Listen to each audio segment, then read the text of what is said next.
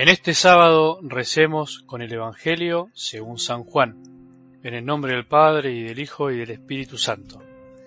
Pedro, volviéndose, vio que lo seguía el discípulo al que Jesús amaba, el mismo que durante la cena se había reclinado sobre Jesús y le había preguntado, Señor, ¿quién es el que te va a entregar? Cuando Pedro lo vio, preguntó a Jesús, Señor, ¿y qué será de éste? Jesús le respondió, Si yo quiero que Él quede hasta mi venida, ¿qué importa? Tú sígueme. Entonces se divulgó entre los hermanos el rumor de que aquel discípulo no moriría, pero Jesús no había dicho a Pedro, Él no morirá, sino si yo quiero que Él quede hasta mi venida, ¿qué te importa? Este mismo discípulo es el que da testimonio de estas cosas y el que las ha escrito, y sabemos que su testimonio es verdadero. Jesús hizo también muchas otras cosas. Si se las relata detalladamente, pienso que no bastaría todo el mundo para contener los libros que se escribirían. Palabra del Señor.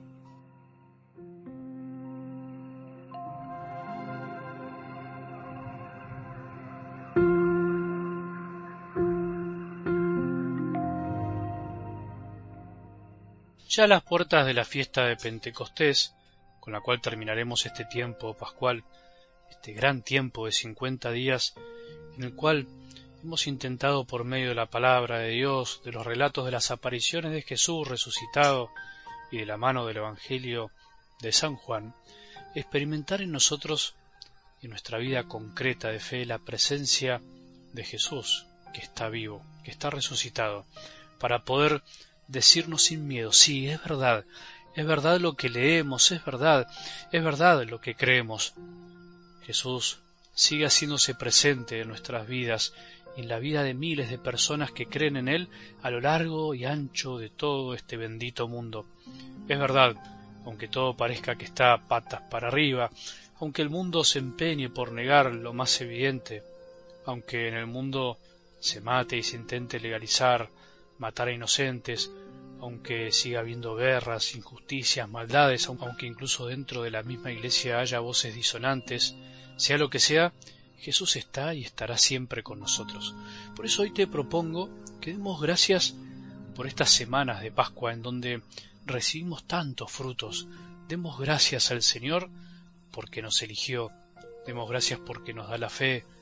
Demos gracias porque nos dio la vida y porque dio la vida por nosotros y pidámosle que siga completando la obra que él mismo comenzó y que podamos recibir en el día de Pentecostés una nueva gracia de nacer de lo alto, recibiendo el don del Espíritu Santo, que ya lo tenemos, pero hay que reavivarlo, que podamos decir con verdad, Jesús está vivo y presente en mi vida y eso me llena de alegría.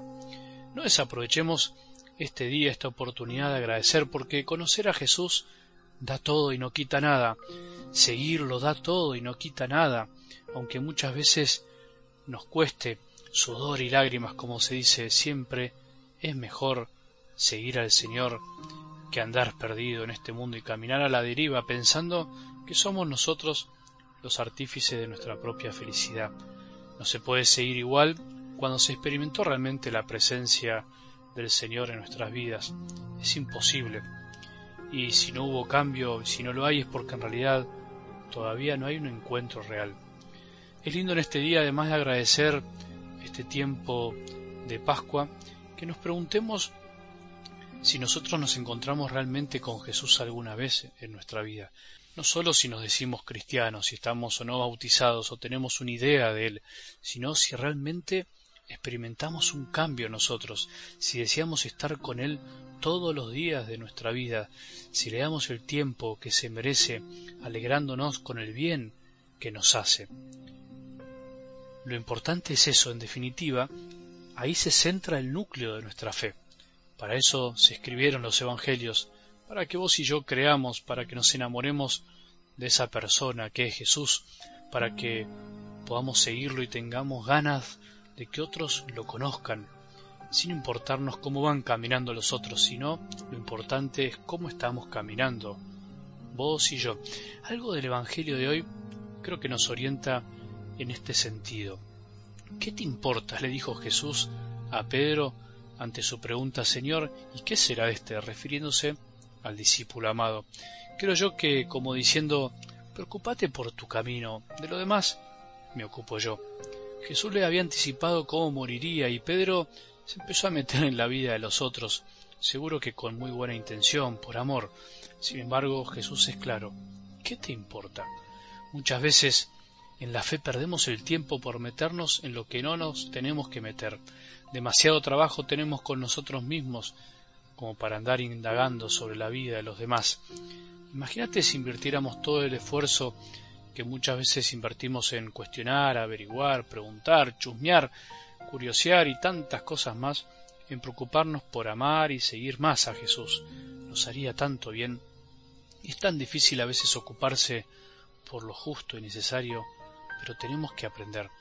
El Evangelio de Juan termina enseñándonos esto, que muchas veces no hace falta más ni pretender más, sino saborear bien lo que hay.